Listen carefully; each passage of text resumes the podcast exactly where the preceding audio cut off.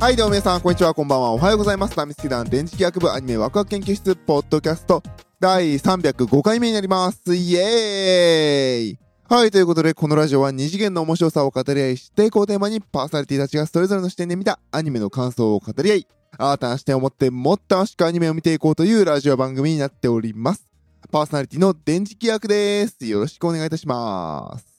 はい、ということでね、えー、今回は第305回ということで、ヴァンパイア・イン・ザ・ガーデンの感想を話していこうかなと思っております。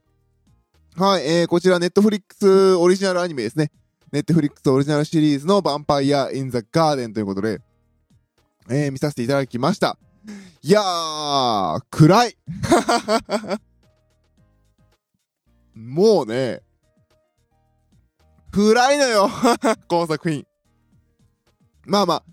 えー、その感想の前に、まあ、ざっくりね、ちょっとね、あの、私もこの作品の内容をどう伝えようかなと悩んでて、あの、原作あんのかな？原作ちょっと私は存じ上げなくて、まあ、どう伝えようかなっていう感じだったんですけど、まあ、えー、っと、アニメイトのホームページかな？えー、アニメイトタイムズさんの方で、えー公開されてます。えーあらすじをざっくりとね、簡単に読ませていただきますと、えーかつて人間とヴァンパイアが共に芸術を愛し共に暮らす楽園があった。100年以上続く人間とヴァンパイアとの、えー戦争で抑圧された世界。化学薬品で汚染された川や湖。市民は、えー貧困生活を強いられ、常に軍人の監視下にあった。その上、ヴァンパイアが愛する芸術を好むことは悪だと、えー触れることさえ許されない人々。もう嫌だ。こんなえーもう嫌だ、ここから逃げ出したい。ある日、生きる世界に、えー一人涙を流すモモは、ヴァンパイアのフィーネと出会う。来い、私と一緒に、その出会いをきっかけに、今とは違う世界で生きたいと願ったモモ。ここから出て探そう、私たちの場所を、そう決心した二人は、かつて存在したという楽園を探す旅に出る。という、まあ、あの何でしょう、あの、旅に出るね、ロードムービー？うん、違うな。まあ、あの、そういうね、お話なんですよ。で、まあ、ガールミーツガールのお話になっておりますけど、まあ、これが暗いの なんていうのかな、あの、全部見た感想として、ここで今ラジオで喋ってますけれど、皆さんにね、いや、もうこれ素晴らしい超泣けるから今すぐネットフリックスに入ってみてくれっていう感じではないかな。あの、そうね、まあ、気になってるんだったら入って見てみる価値はあるかなと思いますし、入ってる人で気になってる人がいるんだったら、まずは1話見てみるのはいかがでしょうかという感じですね。うん。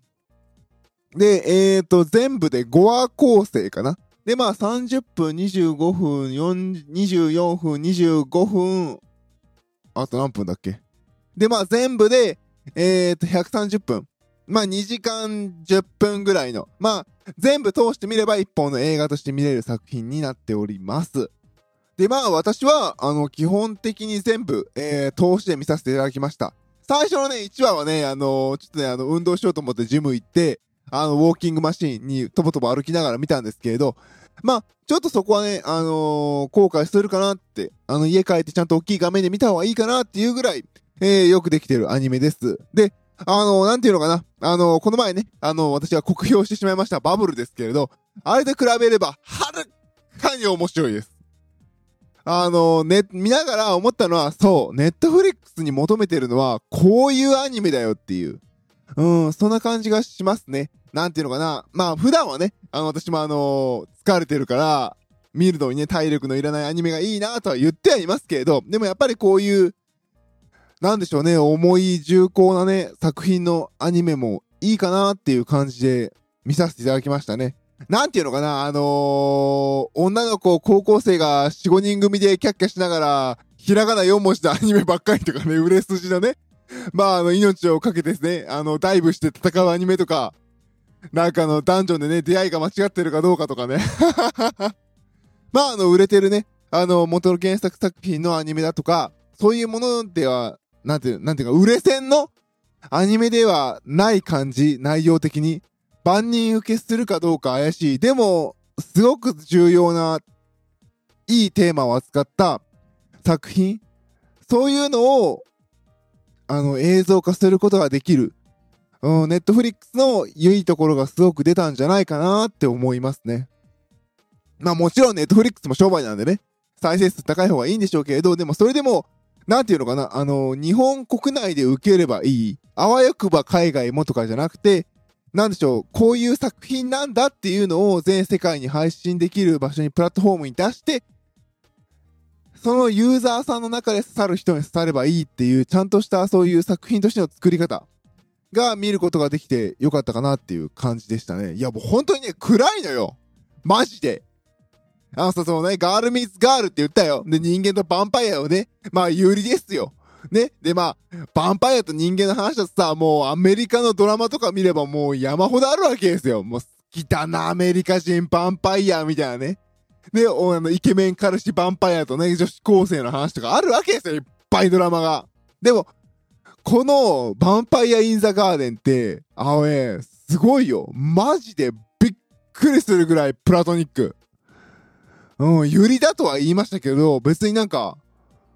手も繋がないし、キスもしないわけですよ。ね？でも、どこはかじゃなくユリというか、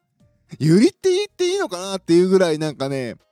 すごくこう、あれなんていうの、精神的な、あの、プラトニックな、そういう関係を表してる作品でね、見ててね、おーっていう感じでしたね。で、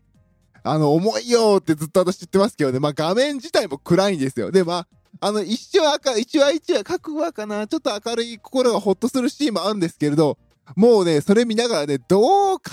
えてもね、この後突き落とされんなっていう感じね。うん。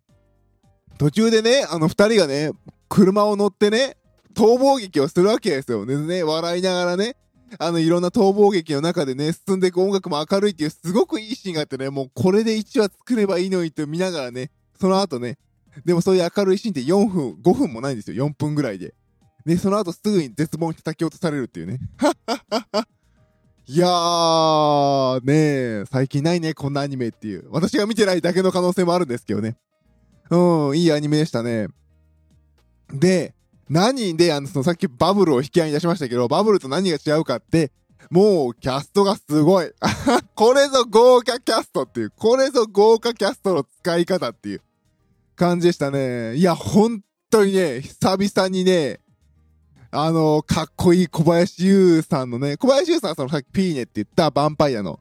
女の子の役で、ちょっとね、男勝りみたいなかっこいいキャラなんですよね。で、主人公がモモっていうキャラクターで、まあヴァンパイアと一緒に楽園を求めて逃げるっていう人間のキャラクターなんですけど、それがハンめぐみさんがやられてて、この二人の全力の演技、やばい。いやー、すごいね。いやー、もうね、見ててね、大満足ですよ。もちろんね、あのー、作画とか絵とかストーリーも素晴らしいんですけど、ちゃんとそれに負けないように、あの、作画も、脚本も役者も、どれも彼もが全力でちゃんと面白いように作るこの重い作品を全力で叩きつけてやるんだっていうのがすごくフィルムから滲み出てるいい作品でしたね。でね、あの脇を固める人たちもね、もうすごいから あの、見てない人はね、ちょっとヴァンパイア・イン・ザ・ガーデンでね、見てみて。キャスティングとか、おーって思うから。いやー、でね、で、このキャストを使って、まあ、ドロドロの重い話するわけですよ。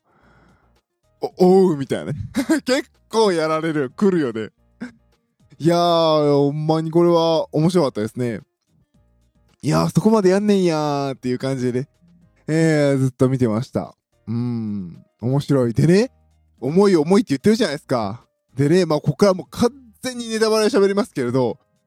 なんでこんな重い重いって言ってるかっていうとね、えっ、ー、とね、誰一人幸せになんないんですよ。おっと、ミスとかなって思うぐらい幸せになんないんですよ、誰も。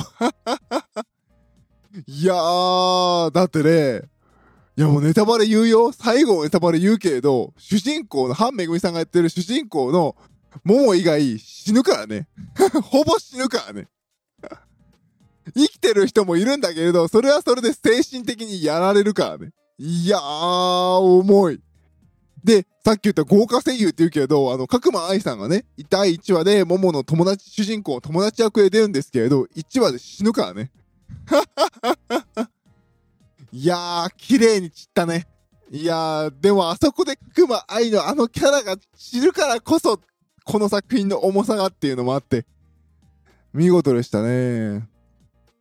でね、まあ、あのー、さっきか、あのー、さっきの、なんていうの、あの、あらすじであったように、その、モモが、あの、フィーネっていうヴァンパイアと出会って、で、モモはね、ちょっと音楽に興味があって、で、まあ音楽とは芸術が人間の世界では非難されていると。なんでかっていうと、音楽とか鳴らすと、耳がいいヴァンパイアにね、あの、目をつけられるからだって人間はこう隠れてるんですけれど、まあ、でも音楽に興味があって、で、フィーネが、その、モモと出会って、まあ、ちょっと連れて行って、一緒に仲良くなるっていう話で、で、フィーネがなんでそのモモを見初めたかっていうと、過去に一度人間と仲良くなることがあって、で、まあ結局ね、人間とのいざこざでダメで相方が死んでしまった。で、その昔の相方に重ねて、モモを重ねてみて最初は出会ったっていうスタートなんですけどね。で、まあそこからね、徐々に徐々に仲良くはなっていくんですけれど、いやー、なんかね、その、なんでその、フィーネもその過去にね、あの、うまくやろうとしたけどうまくいかなくて、相方が死んでしまって悲しかった。で、モモと出会ったんだけど、でも結局、モモを守るために、無茶をして、最後、死んでしまうんですよね。まあ、最後は幸せ、まあ、幸せ、幸せ、まあ、幸せな死に方なんですけれど、でもそのフィーネを、そのフィーネってあの、なんで、ヴァンパイアの世界では、まあ、なんていうの、あの、トップクラスというか、その、仲間を増やすことができるっていう感じだったかな。まあ、あの、アリで言う女王アリみたいな、そんな感じで、まあ、周りが守ろうとしてて、その中をね、幼馴染のヴァンパイアが助けようとするんだけれど、それも失敗して、死んでしまうと。で、最後に、で、そいつはね、あのー、周りからね、お前やってこいよって言われて、なんか使命感でやってるんだけど、実は、過去にそのフィーネを、助けられたというか、まあ、フィーネにね、ついていくって形で誓った誓いのために最後死んでいったりとか、その、モモも、その、お母さんがね、その軍人で偉いさんで、助けてもらってたんだけど、でもその親離れプラス自分の自立、フィーネと出会ったことで自立、自分の足で歩いていくんだっていう最後をね、その、もうほんと最初はね、あの、お子ちゃまな感じでね、そっからどう自立していくかをね、5話で描かれていて、でもその、お母さんね、キリッとしたキャラだったんだけど、最後の最後に娘に離れられることによって、娘に依存していたんだ。最後自分は捨てられてしまうっていうところが重く描かれていたりとか、そのお母さんの弟、えー、主人公のおじさんが、もう、凄腕のヴァンパイアハンターなわけですよ。スパスパスパスパスパーって戦ってね。倒してくるスポーネのヴァンパイアハンターでヴァンパイアには全然あの容赦しない、うまく使ってやるみたいな感じなんだけど、そのチラチラチラチラその人の過去が出てくるんですね。で、その過去で、実は自分もヴァンパイアの女の人が好きになって最後結婚しようとするんだけど、ヴァンパイア側の彼女が泣きながら噛みついてこようとするっていう過去があったって。で、そこでね、結局、そのモモのお母さんが来て、所詮ヴァンパイアはヴァンパイアなんだよって言って、バーンって殺しちゃうっていう過去がある、そのおじさんが来るんだけど、そのおじさんがね、そのモモを助けるためにフィーネを倒そうとするんだけど、バチーンってやられちゃって、で、最後、ヴァンパイアと一緒になってダメなんだって言うんだけど、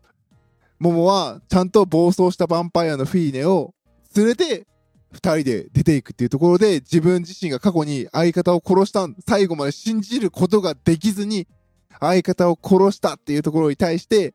あの、殺してしまった。自分の行いは、本当は間違いなんじゃないかっていう精神的に殺していくわけですよ。だから、親戚二人精神的にやらって、で、ヴァンパイア側はほぼほぼ殺しちゃってっていう、ねかね、もうね、誰も幸せにならないんだよね。で、最後、主人公の相方のフィーネも死んじゃうし、まあそのね、亡骸を、その亡骸じゃないな、その亡くなったことを糧にモモがね、大人になって進む。道なき道を進むっていうストーリーで終わるんですけれど、いやねそのモモ一人がね、成長するために、あの、出てくる犠牲がえぐい。重いなーでもね、今こうやってね、お酒飲みながらキャキキャキ歌ってるっていうことは、すごくいい作品だったんだなともう一度ね、噛み締めながら、今、マイクの前で話してますね。で、あとはね、途中で出てくるね、あの、キャラクターでね、あの、小沢明さんだったかね、名前、読み方間違ったらごめんなさい。がね、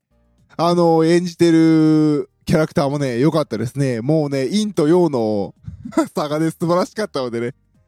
うん、なんかね、あの、作画はね、もちろんいいのはもちろん音楽も、ね、脚本もいいんですけど、いいのはもちろんなんですけど、やっぱりここまでのキャスターを集めて、ここまでをやらせるってのはね、なかなかテレビシリーズだと最近は見ないかなっていう感じ。もしかしたらあるかもしれませんけどね。私は知らないだけで。でもね、久々になんかこう、役者の熱量に当てられる、いい作品だったんじゃないかなと、思います。いやー、面白かった。うん。まあ、ね。まあ、合計130分のアニメをね、通して見れるってことはやっぱいいアニメなんでしょうね。いいアニメだったなと思います。面白かった。もう一回見るかと言われたら結構な重さだから、ちょっと心の準備がいりますけどね。うん、でもなんか、いいユリアニメだったと一言ではなかなか片付けづらい。一人の女の子の自立を表したいい作品でしたね。まあ、ユリという意味で見ると、まあ、あの、さすが日本だなっていう感じですね。ユリだし、ヴァンパイアだし、みたいなね。多様性ってこういうことだよね、ぐらいの。うん、そんな作品でしたね。はい。はい、ということで今回は Netflix オリジナルアニメのヴァンパイア・イン・ザ・ガーデンの感想でした。パーソナリティ私、電磁気役でした。それでは、バイバイ。